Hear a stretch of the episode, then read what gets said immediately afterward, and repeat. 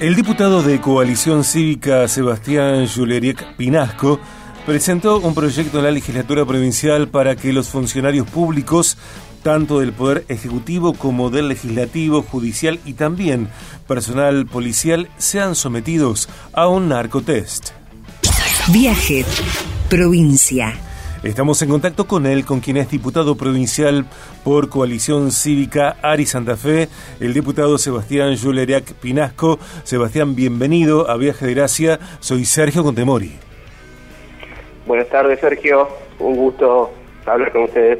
Bueno, eh, igualmente un gusto recibirte en el programa, Sebastián, y te pido, te invito a que nos cuentes qué observación desarrollaste que derivó en, pensar, en elaborar y en presentar este proyecto eh, de narcotest para funcionarios. No, no, más que la observación es eh, la realidad que vivimos. O sea, hoy el narcotráfico, el consumo de drogas está atravesando a toda la sociedad, eh, o sea, todas las clases sociales, todas las antes era cierta edad, se tomaba referencia con la juventud, o sea, y hoy hay consumo en todos los ámbitos. Y bueno, creo que hay que tomar medidas para, para frenar esto y también eh, frenar el narcotráfico, porque ha avanzado en los últimos, las últimas décadas en la provincia en forma exponencial. Eh, sos, por supuesto, un funcionario, sos diputado, sos político, formas parte de, del hecho de la política en la provincia de Santa Fe. Eh, por supuesto, sin nombrar a nadie. ¿Te consta Que, que, haya colegas eh, que, bueno, y, tienen conductas de consumo? No, no, no, no me consta y, y, más allá de, de que hubiera o no, eh, esto es para todos los que tenemos cierta jerarquía y cierta responsabilidad del Estado. O sea, como yo creo que tenemos que tener ejemplaridad. Y bueno, si yo desde propongo esto de diputado, tengo que empezar por casa, por diputados, a decir, bueno, nos exponemos a un test de, de un narcotest. Y bueno, lo mismo los senadores, lo mismo pedimos a los demás poderes y lo mismo pedimos a la policía y al MPA y a todos los que tenemos un, un grado de, responsabilidad mayor por el cargo que, desempeñamos. Es lo mínimo que podemos ofrecerle a la sociedad. Sin dudas. Eh, esta visión de ejemplaridad por parte de quienes son elegidos por la mayoría de los votos de la ciudadanía, a mí me parece imprescindible en todos los órdenes. Eh, de pronto el consumo de sustancias eh, puede tener que que ver con distintas cuestiones, hasta si querés, eh, patológicas en la salud emocional incluso. Otra cosa es la corrupción, ¿no?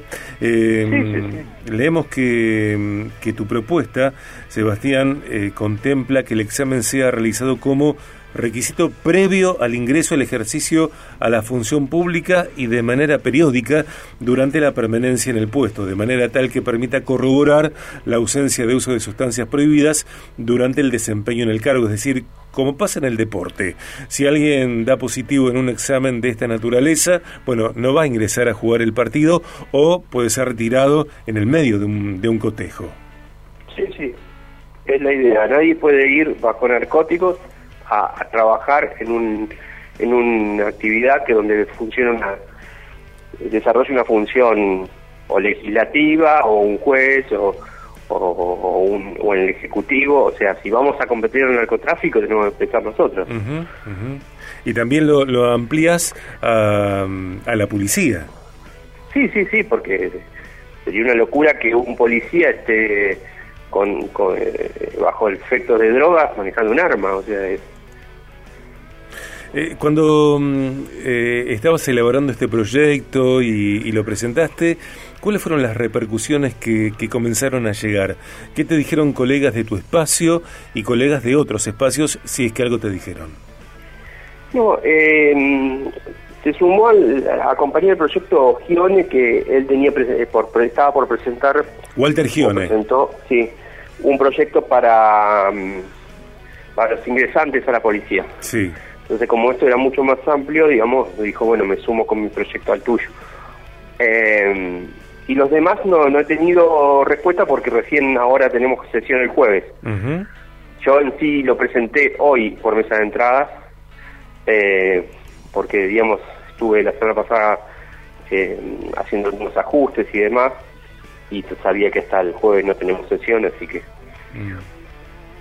Eh, según nos contaba Sebastián, la intención de este proyecto tiene que ver con consolidar, con aumentar, con que eh, aparezca verdaderamente la ejemplaridad en la clase política, en este caso en la provincia de Santa Fe.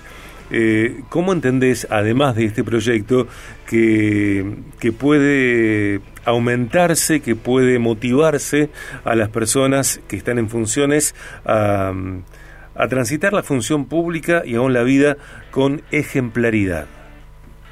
Yo creo que mucho eh, es responsabilidad del ciudadano. Exigirle al funcionario electo, ya sea intendente, gobernador, legislador, eh, ministro, eh, exigirle responsabilidad y ética en, el cumplimiento de sus funciones. Y también castigar con el voto al que, al que hizo lo que dijo en la, en la campaña y al que no lo hizo, o sea, castigarlo en la siguiente elección. Si no tenemos memoria, vamos a estar siempre en el mismo lugar o peor como, como está sucediendo últimamente. Eh, yo no solo presenté este proyecto, sino que, o sea, yo estoy hace muy poco tiempo en la Cámara porque a mí me habían robado la banca y la recuperé recién en diciembre. Sí.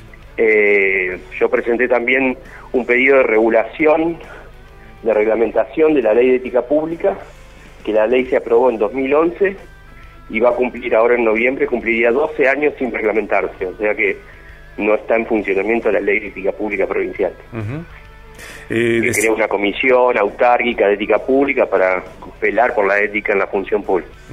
También presenté un proyecto hace poquito de dedicación exclusiva de los funcionarios públicos durante su permanencia en el cargo al servicio público, digamos, o sea que no puedan realizar su actividad rentada al mismo tiempo. Eh, voy presentando distintas iniciativas que buscan eso, o sea, realmente tomar el, el, el cargo público como un como con, con origen, eh, en forma honorable, digamos. Eh, que creo que ya la, política está ha decaído mucho y, y, la gente también lo expresa en, sus comentarios en cualquier red o medio. Mm de comunicación. Eh, Sebastián, decías que eh, le corresponde a los ciudadanos exigir ejemplaridad a, los políticos, a la clase política, eh, y el voto como una... Vos hablaste de castigo, el voto castigo, para que... Premio castigo. Claro, claro, según que, que el voto que mi voto sea eh, consecuencia de la conducta de, claro, exactamente, de, del funcionario, del político. Eh, además del voto, ¿no? Vos decías exigir ejemplaridad de la clase política. ¿Exigirle cómo? ¿Cuáles son las acciones que los ciudadanos podemos eh, poner en práctica para exigir que desde el presidente, vicepresidenta, hasta el último edil de, de bueno, de una ciudad, de una localidad, eh, se manejen, se conduzcan con ejemplaridad? Bueno, eh, hay muchos medios. Eh, eh, las redes mismas son un medio que ha, que ha, que ha, tomado la gente como, como para exigir que algo cambie o que algo se resuelva. el voto es otro, las denuncias, o sea, ir y, o sea, por ejemplo, soy víctima de un asalto, voy y no denuncio, ahí no estoy ejerciendo mi, obligación de ciudadano de ir y denunciar, por más que sea un trastorno y demás. O sea, uno tiene que ponerse un rol activo.